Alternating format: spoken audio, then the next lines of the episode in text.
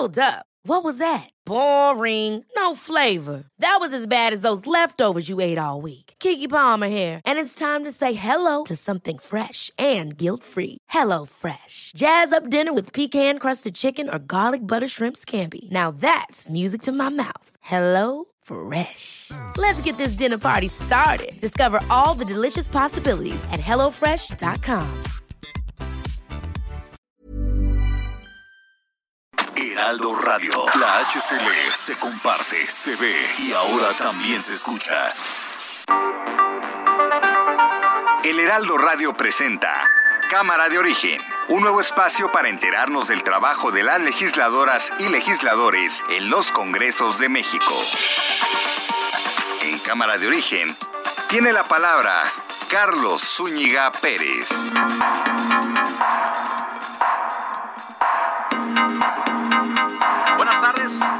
Gracias por acompañarnos en Cámara de Origen. Mi nombre es Carlos Zúñiga Pérez. Le invito a que se quede con nosotros en la siguiente hora. Hay mucha, mucha información que se está generando en estos momentos. Mucha información desde la Comisión Permanente del Congreso de la Unión, además de otros frentes que se están abriendo. Haremos un recorrido también por la eh, península de Yucatán ante la alerta que hay por Grace, que podría pegar con fuerza como huracán categoría 1. Todo esto de aquí a las 5 de la tarde. Así, por lo pronto, va la información a esta hora. Samuel García, gobernador electo de Nuevo León, encabeza caravana de vacunación en la frontera con Texas. Estamos ya piqueteados, pero muy contentos. Vamos a casa de regreso para poder ya estar más tranquilos trabajando y mandando un mensaje a todo el mundo de que se tienen que vacunar. Ana Elizabeth García Vilchis. Difunden carta falsa de la CEP del regreso a clases. Se trata de una supuesta carta compromiso sobre el regreso a clases que la misma Secretaría de Educación Pública desmintió. Esa información inventada fue difundida por medios y comentaristas. El objetivo de difundir el documento era apuntalar la crítica contra el gobierno de México por el regreso a clases. Estaba yo viendo a Gerardo Esquivel, que ya se volvió este, ultra tecnócrata, diciendo, no se puede lo que plantea el presidente, no se puede porque no se quiere, porque con todo respeto, son muy cuadrados. Ah, que se utilice ese dinero para pagar deuda. Ah, se va a hacer el planteamiento formal al Banco de México. Kenia López, senadora del PAN. No vamos a acompañar un periodo extraordinario de sesiones para complacer los caprichos de López Obrador. Pero lo que hoy se quiere proponer al Pleno de la Comisión Permanente es una burla es simple y sencillamente que desde que López Obrador les tronó los dedos, la mayoría de Morena acata. Ya escuchó usted mucha, mucha información que compartir en este día y por lo pronto le adelantamos que la Comisión Permanente rechazó un periodo extraordinario para discutir la revocación de mandato. No se lograron los votos necesarios para convocar al Congreso a un tercer periodo extraordinario con el fin de discutir esta ley, de la cual hemos hablado ampliamente aquí en Cámara de Origen. El eh, presidente del Senado, Eduardo Ramírez, informó que al no alcanzar la mayoría calificada, no se aprobó un periodo extraordinario. Pero ante esto, y pese a esto, el Instituto Nacional Electoral informa que discutirá y aprobará el próximo día 27 de agosto los lineamientos para la eventual realización de la revocación de mandato. El secretario de Relaciones Exteriores, eh, Marcelo Ebrard, informó que el próximo fin de semana van a arribar a México 1.750.000 vacunas contra la COVID-19 de la farmacéutica Moderna, las cuales fueron donadas por el gobierno de Estados Unidos. Semana después llegará otra cantidad similar. Por la mañana, la COFEPRIS emitió la autorización para el uso de emergencia de esta vacuna, por lo cual al arribar ya no debe haber ningún problema para que se comiencen a aplicar en México. El gobierno de Quintana Roo ordenó un paro de labores y también ley seca a partir de las 5 de la tarde en Tulum, Cozumel, Solidaridad y Felipe Carrillo Puerto ante el impacto de Grace como huracán categoría 1. Tendremos toda la información. Ya se ha informado que mañana, mañana será el día en que el diputado desaforado Benjamín Saúl Huerta se presenta a comparecer ante las autoridades. Está con nosotros, como lo habíamos comprometido la semana pasada, Rafael Inti Castillo, el abogado de Benjamín Saúl Huerta. ¿Qué tal, abogado? Muy buenas eh, tardes. ¿En qué condiciones se va a dar esta presentación de Benjamín Saúl Huerta ante las autoridades? Adelante. ¿Qué tal? Buenas tardes, Carlos. Pues sí, el día de hoy eh, tuvimos un una reunión con la Fiscalía General de Justicia de la Ciudad de México para efecto de afinar las condiciones de la presentación voluntaria a efecto de que la autoridad ministerial ponga a disposición de manera material al señor diputado. Para tal efecto, ya quedó eh, acordado que va a ser el día de mañana esta presentación voluntaria y para tal efecto se fijarán eh, condiciones de lugar, hora y forma. Ajá. ¿Ustedes pusieron algún tipo de condición para que esta presentación se pueda dar, abogado? Más que nada es la presentación de que se respete sus derechos fundamentales como una persona que está siendo procesada y pues que no sea sujeto a tratos eh, denigrantes e inhumanos. Ahora, esta presentación es algo similar o podemos decir que sería una entrega ya a las autoridades, se entregará a las autoridades para que lo detengan.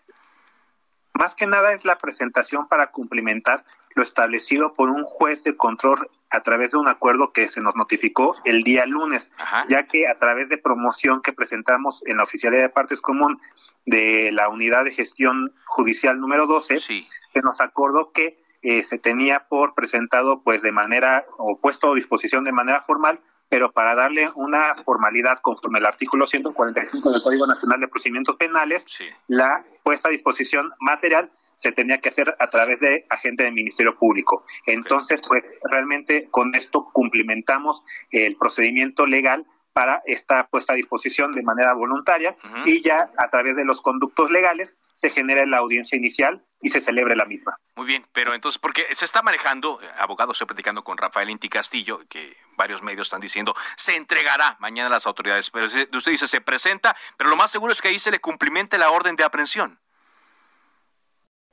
¿Abogado? A ver, en un momento voy a eh, establecer la comunicación otra vez con el abogado Rafael Inti Castillo, es el abogado defensor de Benjamín Saúl Huerta. Con él platicamos desde la semana pasada y nos eh, decía que estaban creando las condiciones legales necesarias para que pues su cliente se presentara ante las eh, autoridades y que respondiera ante esto. Nada más para, para clarificar bien, abogado, ya restablezco la comunicación porque varios medios están manejando como entrega. Lo que usted dice es una presentación, pero lo que le pregunto yo es, ¿va, va, ¿van a cumplimentar mañana la orden de aprehensión en contra de Benjamín Saúl Huerta? Pues por sistema se tiene que establecer si se cumplió o no la orden de aprehensión, porque si no se cumple, tiene que seguirse un procedimiento conforme al artículo 142, 143, que es bastante largo y complejo. Entonces, pues formalmente, para efectos de sistema, se va a registrar por parte de la autoridad como un cumplimiento, pero pues técnicamente es una presentación voluntaria. Una presentación voluntaria. Eh, ¿Va a ser pública, abogado? ¿Nos puede decir en dónde y a qué hora va a ser esto? Es un punto que tocamos con la Fiscalía para efectos de seguridad principalmente del diputado. Va a ser en un lugar y una hora determinada confidencialmente con la Fiscalía y que pues no puedo revelar. Ok, entonces la entrega no va a ser pública, eh, la, presentación, vaya, no va a ser pública. Son términos que, eh, podemos decir así, ¿negoció usted con la Fiscalía de Justicia de la Ciudad de México? Así es. Ahora, eh, ¿qué pasará después? Eh, abogado, usted nos platicaba la semana pasada que ya tenían una defensa lista, ya tienen argumentos preparados, las acusaciones son fuertes. La defensa de las presuntas víctimas está preparada también para dar la pelea. ¿Qué viene enseguida?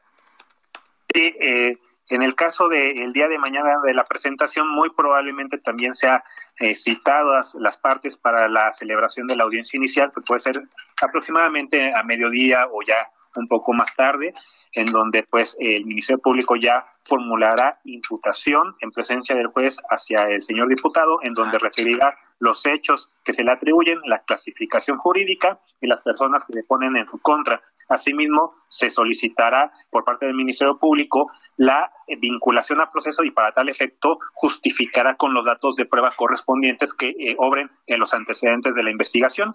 Posteriormente a la vinculación, dependiendo del momento en que se decida eh, cuándo se resuelve, si en ese momento 72 o 144 horas, pues se decretará o se impondrá la medida cautelar de prisión preventiva oficiosa en atención principalmente a uno de los hechos que se le atribuyen. Pues el otro es una cuestión discutible, pero pues al final de cuentas vamos a decir que están en combo eh, en este en esta audiencia inicial y posteriormente habrá la fijación de un plazo de investigación complementaria que se viera precisamente conforme a la vinculación al proceso para que nosotros podamos continuar con la investigación, tanto Ministerio Público, parte ofendida, así como la defensa. Entonces, este tiempo de investigación complementaria será aprovechada para pues complementar las pruebas de la inocencia y que este plazo, de acuerdo a los artículos 321 a 323 también del mencionado código, no podrá exceder de seis meses.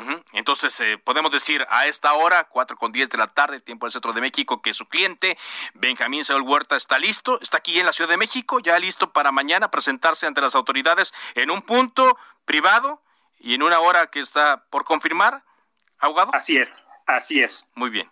Finalmente, el asunto de la irrupción en su domicilio de la colonia Narvarte, ¿ya quedó zanjado? Pues aquí voy a, realizar las gestiones y los medios legales conducentes, pero pues para no eh, obstaculizar mi propio procedimiento, eh, ya me reservaré cuestiones al respecto. Ok, ¿no le han pagado? No, no, pero pues vamos a, accionar las, los medios legales conducentes. Muy bien. Abogado, pues eh, quizá mañana establezcamos comunicación de la cuenta, tan pronto nos enteremos, seguramente será por parte de la Fiscalía, sobre la presentación de Benjamín Saúl Huerta. Muchas gracias. Gracias a eh, el abogado Rafael Inti Castillo, quien, bueno, usted ya escuchó toda, toda la información. Finalmente, finalmente comparecerá el día de mañana en términos que se negociaron con la Fiscalía de Justicia de la Ciudad de México de forma privada, en un lugar por definir, en una hora por acordar, y pues no habrá eh, show mediático, vaya, de la presentación de Benjamín Saúl Huerta ante la Fiscalía de Justicia de la Ciudad de México. Él nos dice que no es una entrega, pero pues a final de cuentas así lo podemos interpretar. Vámonos a otras cosas, eh, porque no se alcanzaron los votos necesarios para que se convocara a un periodo extraordinario de sesiones con el fin de discutir la ley secundaria de la ley de revocación de mandato. Estuvo álgida la discusión, Misael Zavala, reportero del Heraldo de México. ¿Cómo la viviste? Adelante con tu reporte. Carlos, buenas tardes. Efectivamente, pues hoy, a pesar del cabildeo del Ejecutivo Federal a través de la Secretaría de Gobernación, la oposición en la Comisión Permanente frenó hasta ahora la posibilidad de un periodo extraordinario de sesiones para avalar la ley reglamentaria sobre la revocación de mandato. En una sesión de la Comisión Permanente donde hubo gritos y señalamientos, el bloque conformado por el PAN, PRI, PRD y Movimiento Ciudadano lograron frenar el periodo extraordinario, ya que con 12 votos en total, de 35 votos, consiguieron que Morena y aliados no alcanzaran la mayoría calificada para tratar como urgente el tema y dispensar varios trámites. Durante este debate, eh, diputados y senadores de Morena argumentaron que los 23 votos a favor de Morena y sus aliados sí alcanzan para las dos terceras partes, pero el presidente de la Comisión Permanente, Eduardo Ramírez, pues cantó el resultado y afirmó que no se alcanzaba la mayoría calificada. Fue ahí donde pues empezaron los gritos, los señalamientos Incluso los legisladores morenistas se volcaron en contra de su propio correligionario Eduardo Ramírez y contra Arturo Garita, quien es el secretario general de Servicios Parlamentarios, ya que les pidieron no caer en una chicanada legislativa y actuar a la altura de la mayoría del Congreso, ya que según sus cuentas, la de los morenistas, los 23 votos eran suficientes para alcanzar las dos terceras partes. Uno de los reclamos, Carlos, fue de la diputada morenista María de los Ángeles Huerta. ¿Y qué te parece si vamos a escuchar cómo lo dijo en el Pleno de la Comisión Permanente? A ver. Permite ese brutal error aritmético que está pretendiendo ahí. Y le pido al secretario de Servicios Parlamentarios, al señor Garita, que en este momento saque su calculadora y así sabrá que 23.1 es el 65% de este Congreso. Por lo tanto, con 23 ciudadanos, diputados y senadores que hemos votado en este momento, logramos la mayoría necesaria. Eso es el 65%, equivale a 23.1. Carlos, y en respuesta el diputado federal Marco Antonio Adame, que es de Acción Nacional, dijo que se han dado interpretaciones matemáticas, pero a Morena pues les fallaron estas matemáticas y también les fallaron el proceso legislativo. Incluso también la senadora Xochil Gálvez, también de Acción Nacional, pidió a los morenistas que pues hoy perdieron y se deben de aguantar. Incluso sostuvo que en otros momentos el PAN también ha perdido votaciones y tienen que aguantar vara. Vamos a escuchar cómo lo dijo la senadora Gálvez. Que no le tenemos miedo al debate. Por supuesto que le vamos a entrar al debate, pero en su momento. Y también cuiden sus formas. El trato que nos dieron el lunes pasado es un trato denigrante a la oposición. Y nos necesitan para este tipo de cosas. Así es que valórenos, respétenos y hoy perdieron, aguántense. Al final, Carlos, el presidente de la Comisión Permanente, Eduardo Ramírez, informó que hoy mismo van a sesionar en comisiones para hacer una nueva petición de periodo extraordinario y volver a sesionar en el Pleno el día de mañana, donde volverán a intentar, Carlos, aprobar este pues este periodo extraordinario para sacar la ley reglamentaria de la revocación de mandato. Así que pues esto no se termina hasta eh, el día de mañana que otra vez vuelva a sesionar el pleno de la comisión permanente mm. donde tendrán que volver a votar todos los diputados y los los senadores Muchas gracias, gracias por este reporte. Misael Zavala, muy buen reporte lo que pasó hoy en el Senado de la República. Y le preguntamos a Damián Cepeda, senador del PAN, integrante de la Comisión de Gobernación en el Senado. Mañana, mañana, Damián, ¿le ve posibilidades a que sí se convoque un periodo extraordinario o todo está muy trabado como lo vimos por la mañana? Buenas tardes. Muy buenas tardes. Pues mira, por lo que veo, ya convocaron a comisiones otra vez para volver a intentar que se apruebe esta propuesta de extraordinario. Y bueno, creo que Morena lo va a estar intentando. Creo que están desesperados por cumplirle a, a su jefe, ¿no? Les pidió que de manera inmediata saquen esto y lo quieren hacer. Y nuestro mensaje es, pues no les vamos a dar los votos, cuando menos el PAN no les va a dar ni un solo voto para convocar al extraordinario. Quizá la gente dice, ¿y qué tiene que ver extraordinario? No, a ver, es muy sencillo. Lo que ellos quieren es que ahorita de inmediato se vote la ley de revocación y lo que nosotros decimos, cuando menos algunos de nosotros, es estamos de acuerdo en la figura. De hecho, que no se les olvide que esa figura es posible en México gracias a que la oposición la respaldó, porque Morena no tiene dos terceras partes. Yo en lo personal estoy de acuerdo en que si alguien pone un gobernante lo debe de poder quitar, pero creo que se debe de hacer un trabajo serio, profesional, que no sea las prisas y que genere consensos, porque ahorita, por ejemplo, Morena lo que quiere hacer es convertir la revocación de mandato en ratificación de mandato, es decir, que no tengas que preguntar si quieres que se vaya el presidente, sino que si quieres que continúe, lo cual es un sinsentido, porque la revocación es un derecho del ciudadano, no del gobernante, ¿no? Entonces ese es el debate. Yo qué creo que va a pasar, pues mira, lamento mucho que a la oposición le haya faltado un voto, este faltó una diputada en este caso de MC. Que tiene COVID, por lo y su suplente tiene COVID, ¿no? Según vimos. Sí, a ver, en, las permanentes, no importa quién va, o sea, nombran a un número determinado y puede ir el propietario o el suplente. Lo importante es que esté en el número de diputados o de senadores eh, que integran la comisión. Pues, si no va uno, pues que vaya el otro. Pero lo importante es que no falte el voto, porque si falta el voto, pues eso le ayuda a Morena a lograr sus terceras partes que necesita para este tema. Pero bueno, ahorita ya puso que tiene COVID, pues mi solidaridad. Yo espero que eh, pues no se logre esto, porque ¿qué importancia que se logre ahorita o no? Al parecer, la diferencia de que se haga ahorita, que se haga en septiembre, es que públicamente no solo la oposición, sino ya también el PT e incluso el Verde han dicho que coinciden con nuestra interpretación de que la revocación es pues lo que dice la Constitución, la conclusión anticipada del cargo de presidente de la República por pérdida de confianza. O sea, es un castigo, no es un premio, pues, ¿no? No sería ratificación, pues, sino revocación, no ratificación. Y llega septiembre, es previsible que como cambia la Cámara de Diputados la correlación de fuerzas, la integración, pues que batallen más para sacarla como ellos la quieren sacar, ¿no? Y creo que ahí está el fondo del tema y por eso tanta terquedad en quererla sacar ahorita, cuando la verdad de las cosas es que es evidente que no está lista esa ley. Ahora, eh, pues eh, ya se cita para el día de mañana, se podrá convocar un periodo extraordinario. Eh, el tema, ustedes, para que le quede claro a nuestra, quede claro a nuestro auditorio, es por qué razón el PAN, que apoya la, la ley de revocación de mandato, la ley secundaria, en esta ocasión dice no al extraordinario. ¿Es por la pregunta? ¿Es por el procedimiento? ¿Por qué? Bueno, mira, en la reforma constitucional yo voté a favor, otros compañeros también, pero otros votaron en contra, entonces digamos, no puedo hablar por todo el PAN, ¿no? Pero la verdad es que lo que he visto de declaraciones públicas, nadie nos oponemos a que se regule en ley secundaria esta revocación, porque ya es una obligación de ley, pues la Constitución dice que la tienes que hacer. ¿Dónde está el debate? Sigue la pregunta, sin duda alguna. O sea, no está concentrada. La revocación, te repito, está definida como un castigo, es una herramienta del ciudadano para quitar un mal gobernante, lo cual a mí me da mucho gusto que exista. Yo siempre pregunto y digo, imagínense el mal que se pudo haber evitado en México al quitar malos expresidentes en el pasado, o gobernadores. Yo me imagino, por ejemplo, en Veracruz, ¿a poco no hubiera sido bueno quitar a Javier Duarte? O en Chihuahua a César Duarte, o muchos otros, pues, ¿no?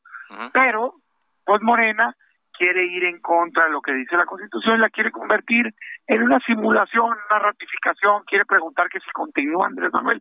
No, si no es para que continúe alguien. El electo ya está por seis años. Esta es una herramienta para cuando la gente está cansada, está harta de un mal gobierno y que quiere tomar el destino de México en sus manos. Yo por eso celebro que exista la revocación, pero le digo no a la simulación. Pues, ¿no? Es revocación, no es continuación de mandato. Muy bien, entonces no, no, no a la simulación y tampoco no a un periodo extraordinario. Hay que ver eh, que este asunto de las ausencias, a ver si Morena logra o no los votos, pero esto sería hasta el día de mañana. Si le parece, estamos atentos, eh, Damián, y platicamos.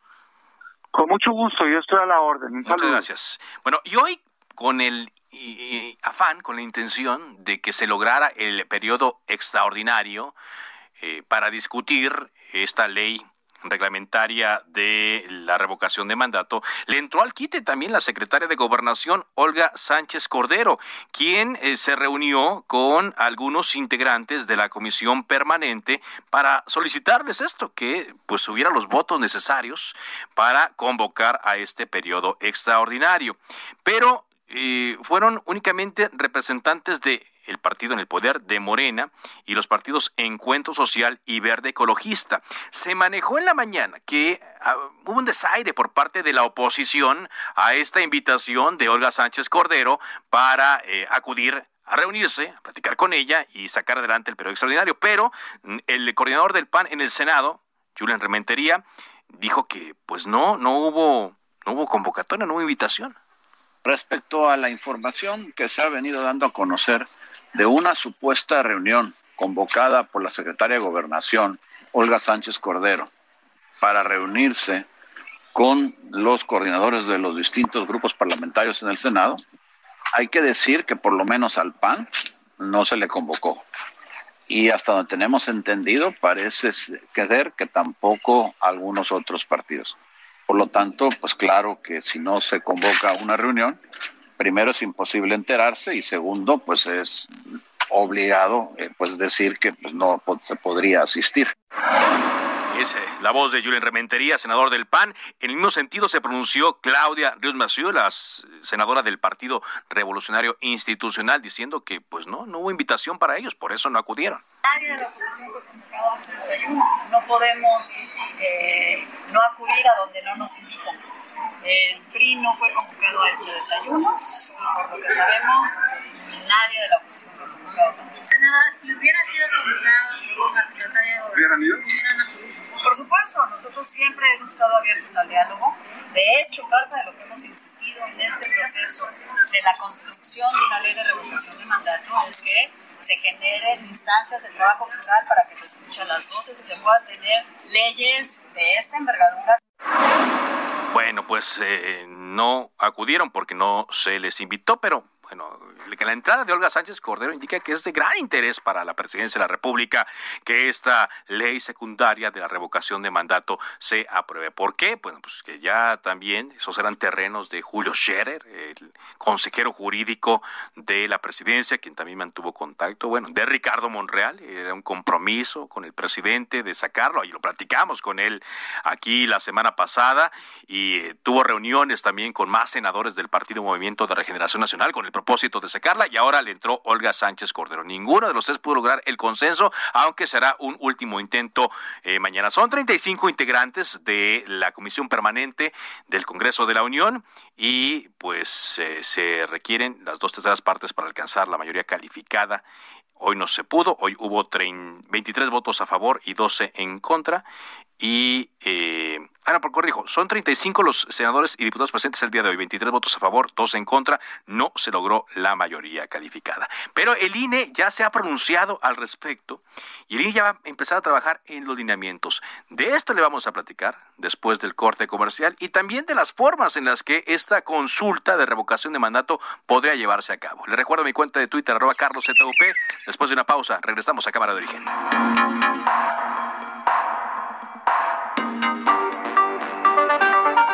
Se decreta un receso. Vamos a un corte, pero volvemos a Cámara de Origen con Carlos Zúñiga Pérez. Heraldo Radio, la HCL se comparte, se ve y ahora también se escucha.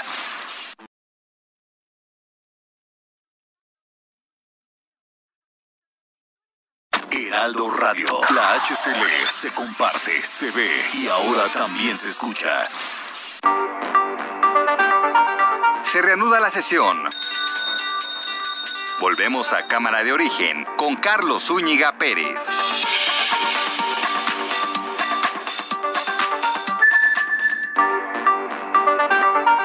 Contacte a Carlos Zúñiga Pérez en Twitter, Facebook e Instagram como arroba carloszup.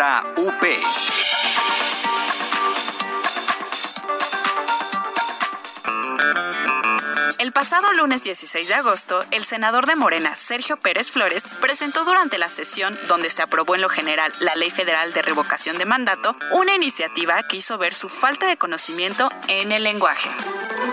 También este, quiero comentar que eh, hay algunos puntos en los que efectivamente ya entrando en lo particular, haré llegar algunas observaciones a la presidenta Ana Rivera, senadora, en lo que se refiere al artículo 33. Hay eh, una palabra usos con H, cambiarla por usos sin H.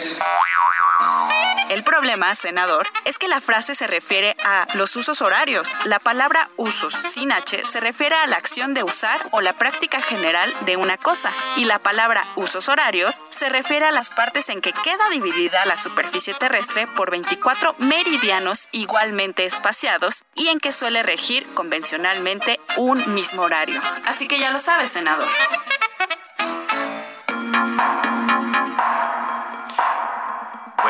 Ya luego tendremos que hacer algo de estas matemáticas y de esta álgebra que hoy le salió mal a los eh, legisladores de eh, Morena por la presencia de 23 eh, votos que se emitieron a favor, que no alcanzaron la mayoría calificada.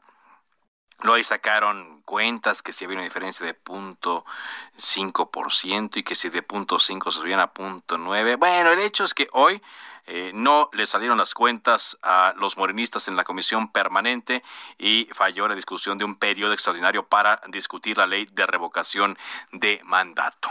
Por cierto, ya en el Instituto Nacional Electoral, pues se están preparando porque ellos eh, tienen que llevar a cabo esta consulta y haya o no haya ley reglamentaria, tienen que avanzar en su trabajo, lineamientos, y de esto habló hoy el consejero presidente del Instituto Nacional Electoral, Lorenzo Córdoba. Elia Castillo, ¿qué fue lo que dijo Lorenzo Córdoba? Adelante con tu reporte, Elia.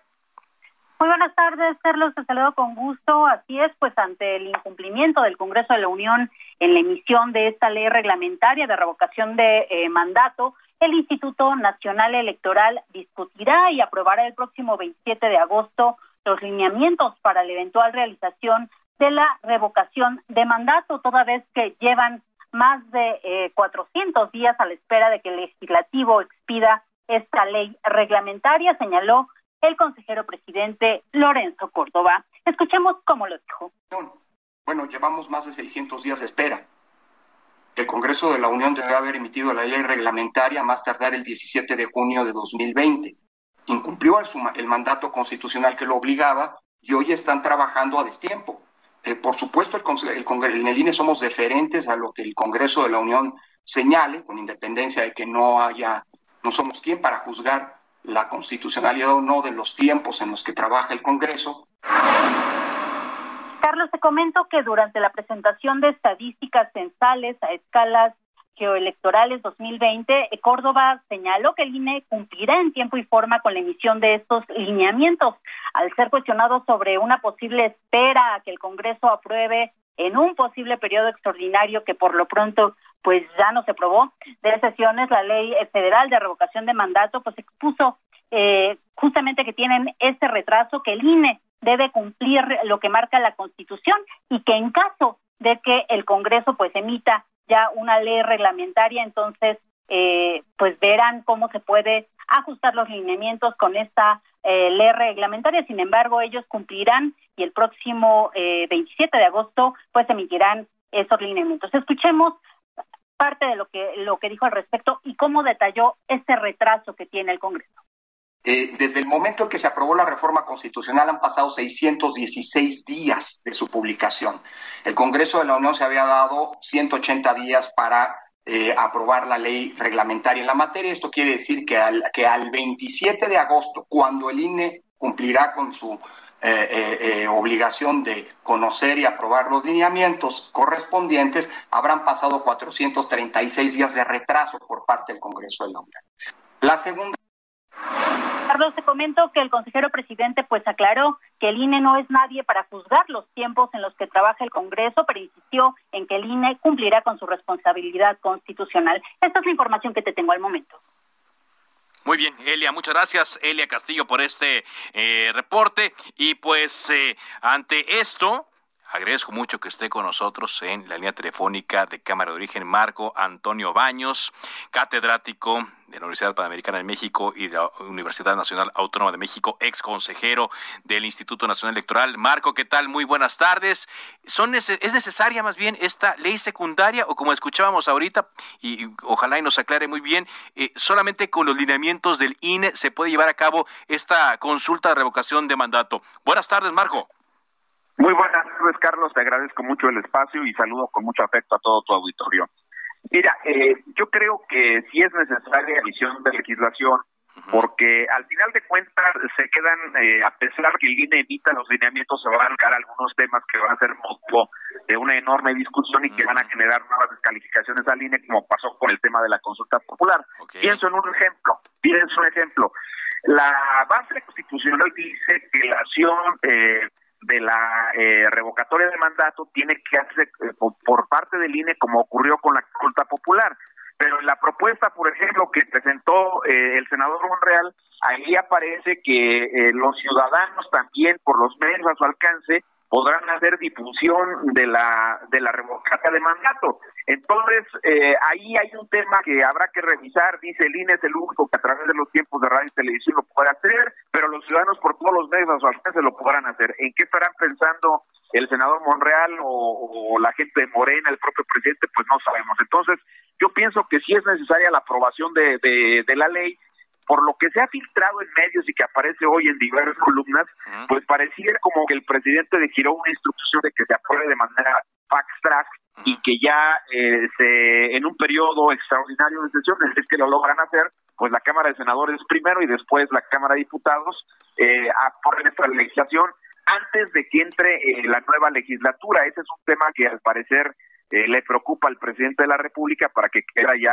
el, el tema. Y bueno, pues es un asunto delicado. Yo sí sería partidario de que hubiese una ley que pudiera decir con claridad cómo eh, tiene que desahogar el procedimiento del INE y que no queden huevos eh, que después generen situaciones incómodas de cuestionamientos de los actores políticos. Bien, Marco, estoy platicando con Marco Baños. Ahora, eh, algo de lo que he escuchado mucho por parte de los políticos y sobre todo senadores de oposición es que este es un instrumento ciudadano, la ley de revocación de mandato, porque debe hacerse a petición de un ciudadano, ¿no? Se debe iniciar así el proceso, el procedimiento, pero pareciera, Marco, que los ciudadanos son los últimos, son los menos involucrados en este procedimiento. ¿Qué opina usted? Lo, lo dices con mucha precisión, Carlos, coincido plenamente contigo, lo vimos otra vez, con la propia consulta popular.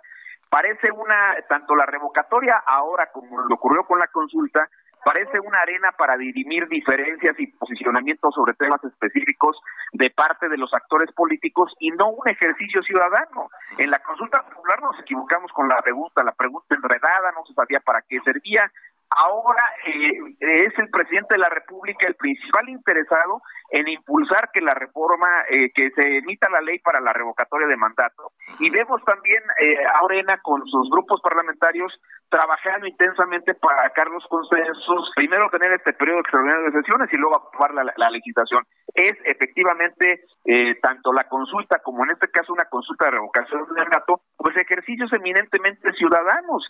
Aquí eh, deberíamos dejar que se junten las firmas, está hablando la constitución de que es un 3% más o menos listado nominal de electores y entonces pues eh, que se junten las firmas con base en los formatos que emite el Instituto Nacional Electoral y bueno, pues evidentemente se presente, si es que se juntan esas firmas, pues se presente solicitud ante el IE, como está en la base constitucional, pero al INE no le va a quedar remedio, como lo, lo dijo Lorenzo Córdoba en el eh, interesante repostaje previo, pues me parece no le va a quedar más remedio más que si no hay ley, pues tienen que emitir lineamientos, porque si no estarán en incumplimiento con la base constitucional. También, ahora, eh, otra cosa, Marco, se requiere dinero para esto. O sea, tiene que venir en el presupuesto del próximo año una cantidad importante de dinero para poder llevar a cabo esta consulta de revocación de mandato. Sí, sin duda alguna. El, el proceso electoral del 6 de junio, o sea, la jornada electoral del 6 de junio, para decirlo con precisión, tuvo eh, un costo eh, global de unos eh, pasadito los 8 mil millones de pesos.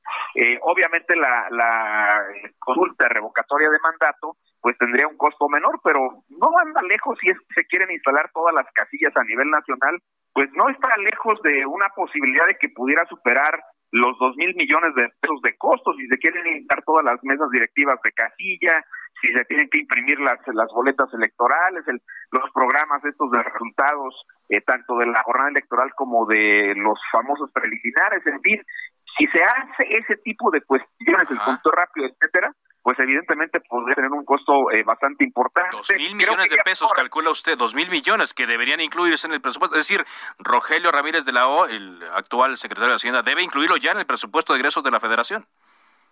Exactamente, porque recordaremos que la discusión sobre el presupuesto de la consulta popular empezó con una con un saque de línea como de 1.590 millones de pesos. Como no se entregó el dinero, el INE tuvo que hacer ajustes y terminó, según la última cifra que dio a conocer Lorenzo Córdoba, con más o menos 520 millones, pero con la tercera parte, la, menos de la tercera parte de las casillas electorales. Entonces, aquí estamos hablando de revocatoria por la trascendencia que puede implica la instalación de todas las mesas directivas de casillas, pues entonces podría ser un costo bastante alto que podría superar la cifra inicial que, que Lorenzo dio cuando pensó en la instalación de todas las mesas directivas de casillas. Aquí para la revocatoria creo que sí tendría que instalarse todas las casillas que se puede a nivel nacional de acuerdo al número de inscritos en el padrón electoral. Y eso sí nos puede llevar a unos dos mil millones de pesos, si no es que más. Dos mil millones de pesos, si no es que más, una cantidad importantísima. Y finalmente, Marco, bueno, pues ya en este proceso, en este proceso de discusión de ley secundaria, aunque todavía estoy aquí recibiendo información de que pues eh, se convocaría un periodo extraordinario, o sea, se quiere sacar en un periodo extraordinario. La oposición dice que no, que tranquilamente lo pueden discutir en el mes de septiembre. Se pedía la participación de la ciudadanía, que hubiera foros, que participaran expertos, que participara el INE. Parece que no habrá la posibilidad de eso incluso. No, yo creo que lo van a van a intentar sacarlo por vía fax track. Eh, me llama mucho la atención, insisto, que en algunas columnas eh, haya aparecido información el día de hoy respecto a alguna reunión que eh, al parecer tuvo con sus colaboradores ayer el presidente de la República y donde él eh, de manera particular y, de manera personal ha estado operando la posibilidad de que se haga este periodo y se apruebe de manera fax track. Para la oposición, pues evidentemente lo que les conviene es discutir el tema en el marco de la integración de la nueva legislatura por los números que tienen cada uno de los partidos políticos y además la asociación de los diputados de representación proporcional le toca al INE y tendrá que hacerlo hasta el 23 de agosto como fecha límite, que es el lunes o martes de la semana que sigue. Entonces, este, eh, la oposición, eh, en mi opinión, se va a mantener sobre la idea de que se haga después algo que tengan algunas negociaciones que luego no resultan tan transparentes frente a los ojos ciudadanos. Muy bien. Marco Antonio Baños, gracias por esta conversación aquí en Cámara de Origen de Heraldo Radio. Gracias, eh, Carlos. Un saludo para todos. Seguimos platicando. Muy amable, Marco Antonio Baños. De última hora, cuando son las 4 con 43, tiempo del centro de México, hoy Eduardo Arellano Félix, quien fue líder del cártel de Tijuana, alias el doctor, fue liberado de una, prisión en, una prisión en Pensilvania, donde cumplía una condena por 15 delitos como lavado de dinero y conspiración para el uso de ganancias ilícitas en Estados Unidos. El Buró Federal de Prisiones confirmó que Eduardo Arellano Félix, de 64 años de edad, ya no está bajo su custodia.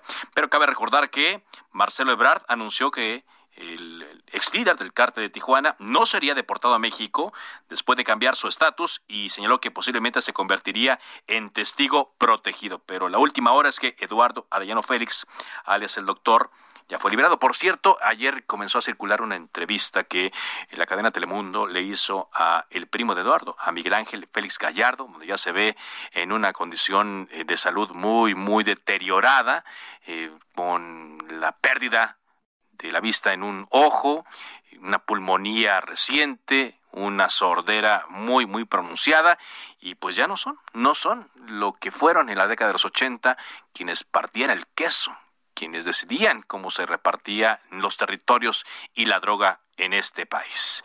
Bueno, eso es la información de última hora, la que tenemos de último minuto. Oiga, hoy eh, en un acto público, el secretario de Marina, Rafael Ojeda, ofreció una disculpa por su declaración sobre la actuación del Poder Judicial y reconoció el trabajo que hacen los magistrados y jueces de México. Vamos a escuchar cómo lo dijo.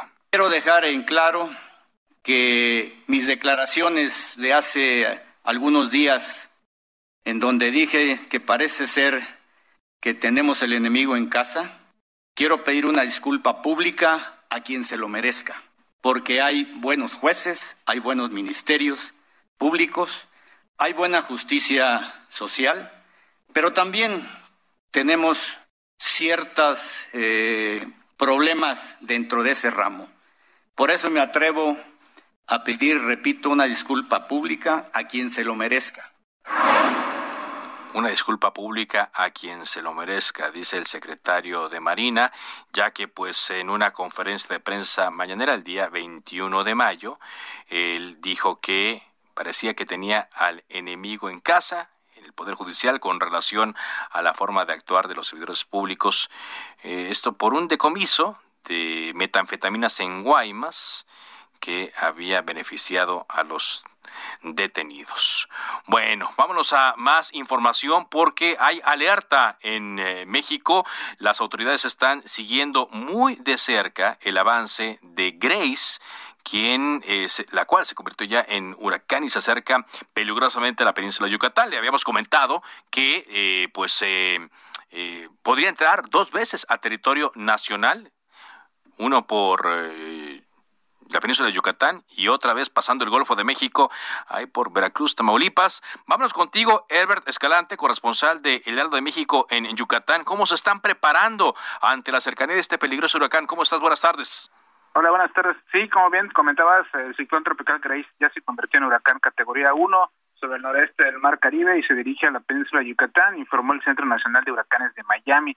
Por su parte, Protección Civil de Yucatán detalló que por ahí del mediodía el huracán se localizaba a 647 kilómetros al sureste del municipio de Valladolid, por lo que ingresaría al territorio estatal por el oriente. Grace se mueve al, oeste-noroeste a una velocidad de 24 kilómetros por hora con vientos de 120 kilómetros por hora y rachas de 150. Protección Civil advirtió que se espera un incremento en el oleaje en la zona costera, lluvia y viento fuerte acompañado de actividad eléctrica a partir de la noche de este miércoles en el oriente y sur de Yucatán. Por tal razón te comento que ya cerró, ya cerraron todos los puertos yucatecos, Yucalpetense, Estún, el Cuyo, Cizalte, el Chac, San Felipe, Chuburná, Río Lagarto, Ciudad de Bravo y Las Coloradas. Frente a la trayectoria del fenómeno meteorológico, el gobierno del estado informó a la población que los albergues ya están preparados, por lo que este miércoles eh, se deben estar afectuando todos los, las evacuaciones, sobre todo en los municipios de Tizimín, Panamá, Silán González, Motul y Mérida. Ahí ya mandaron los autobuses para poder hacer esas evacuaciones en cuanto la gente así lo decía, como tú sabes, de repente las personas tardan mucho en decidir abandonar sus hogares. Y así se está preparando eh, la gente en Yucatán. Se espera que entre las seis y las siete de la mañana del jueves impacte en el territorio yucateco.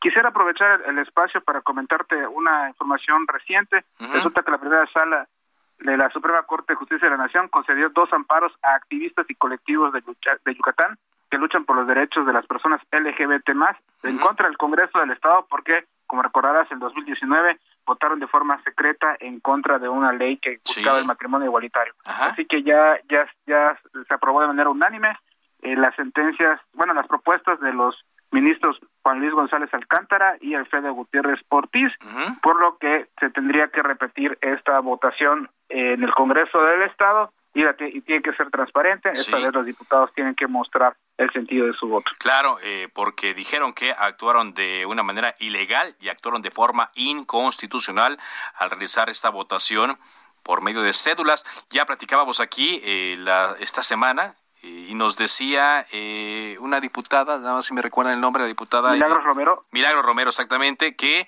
pues es muy seguro que el lunes, ¿no? Se tenga que votar ya de manera pública. Sí, este, esta votación que se haría en el Pleno, eh, bueno, ayer se aprobó en comisiones y esto fue a, la par de lo que iba a ocurrir en la Suprema Corte de Justicia, ¿no? Eh, o sea, primero se aprobó en comisiones y ahora ese va a ser el argumento que utilizarán eh, las diputadas y los diputados que están a favor del matrimonio igualitario. recordarles a los que están en contra que ya la Suprema Corte les dijo que de ninguna manera pueden hacerlo secreto otra vez porque es ilegal e inconstitucional eh, violatoria de derechos humanos. Claro que, y ante esto, pues ya se estaban preparando y estaban otra vez sacando el dictamen. Será la tercera ocasión, ¿no? Por lo que nos decía la diputada, que van a votar el tema del matrimonio igualitario allá en Yucatán. A ver si la tercera es la vencida. Quizá. Gracias, Herbert. Muchas gracias y mucho cuidado, por favor. Herbert Escalante, el corresponsal de El Heraldo de México en la península de Yucatán. Vámonos hasta Tamaulipas eh, porque hay información, Tocayo Carlos, Carlos Juárez, sobre una denuncia de una mujer que acusa una brutal golpiza por parte de su expareja sentimental, identificado como Alexis Iván, regidor suplente del Partido del Trabajo. ¿Qué más se sabe, Carlos? Adelante con tu reporte. Hola, ¿qué tal? Muy buenas tardes, Tocayo. Así es, esta mujer que actualmente se encuentra postrada en cama y sin saber tampoco de sus dos hijos porque su ex suegra, después de la golpiza que le dio eh, joven Iván, eh, bueno, pues se los llevó a otro lugar sin que se sepa hasta el momento desde el sábado de su paradero. Cabe señalar que, bueno, pues las colectivas feministas ya están haciendo lo propio porque, bueno, pues están muy molestas por esta situación debido a que la mujer se encuentra, bueno, con una costilla fracturada, así como varios dedos de la mano derecha y también corre peligro de perder eh, la vista en uno de los ojos por las patadas que le propinó este sujeto. Cabe señalar que Iván Alexis Iván es en regidor suplente electo para la próxima administración de Ciudad Madero y su padre, su papá, identificado como Alejandro, pues es actual regidor y se va a reelegir en la mm. próxima administración por el PT. Ah, eh, por eso, Nuri Romero Santiago, quien es la presidenta de la colectiva feminista Tamaulipeca, pues va a solicitar igual que con las colectivas que están allá en México que el Partido del Trabajo tome acciones contra estos dos sujetos, porque bueno, también el regidor Alejandro es dirigente del PT en este municipio del sur de Tamaulipas. Por lo pronto, pues Liliana está ahí en cama, esperando también a saber de sus hijos y que la Fiscalía de Justicia haga lo pertinente contra los involucrados. Toda una fichita a los involucrados. Gracias eh, por este reporte, Carlos. Muy buenas tardes. Carlos Juárez desde Tamaulipas. Y bueno, antes de irnos, Ángel, Ángel Arellano, ¿cómo andan las cosas en la web y en las redes sociales? Buenas tardes. Buenas tardes, rápidamente, Carlos. Lo más consultado en nuestro portal es la cancelación de la carta compromiso que debían presentar los padres a la entrada de sus pequeños a y las qué lío, escuelas. ¿no? Con Se lo que todo un lío, nadie- en quién es nadie las eh, mentiras. nadie era el responsable, que dice la señora Ana- Elizabeth Pirchis.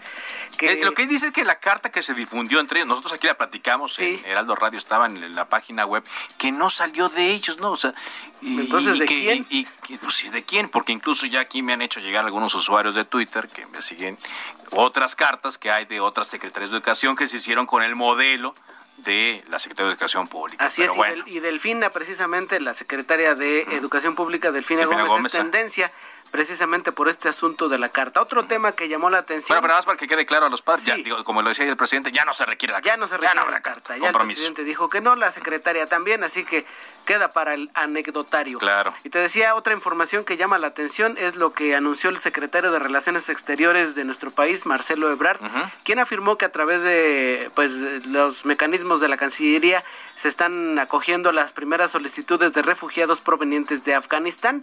Hay que destacar lo que mencionabas ayer de el tuit que subió la senadora del PAN, Kenia López, en donde pues quienes estaban siendo desalojados eran mayoritariamente hombres Sí. y pues el canciller ya le entra al tema. Pues ojalá. Ya, ¿no? acerca de lo del asunto de los derechos de las mujeres en Afganistán, se aclara que una foto de la corresponsal de CNN en eh, Afganistán que muestra antes y después de la llegada del talibán, eh, hay una imagen de- en donde supuestamente ella reportaba sin la abaya, esta túnica negra Sí. que utilizan las mujeres para no mostrar el rostro, y después ya debió usarla, se aclara que no es así, que si bien van a afectarse los derechos de las mujeres, esta, esta comparativa que se hizo de que antes de que llegara el talibán reportaba así y después de la llegada lo hacía de otra forma, no es precisamente lo que ocurre. Ella sí suele usar Sí. la, la prenda, Claro, pero no corresponde Dice que fue propiamente a fuera de contexto. De hecho, yo la estaba viendo hoy, estaba reportando en vivo y ya.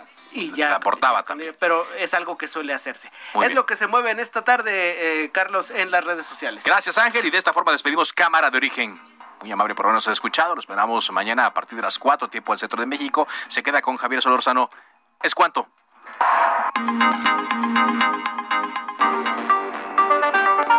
Se cita para el próximo programa.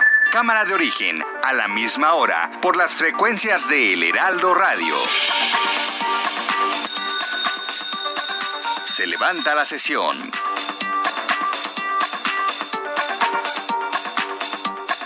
Heraldo Radio, la H que sí suena y ahora también se escucha.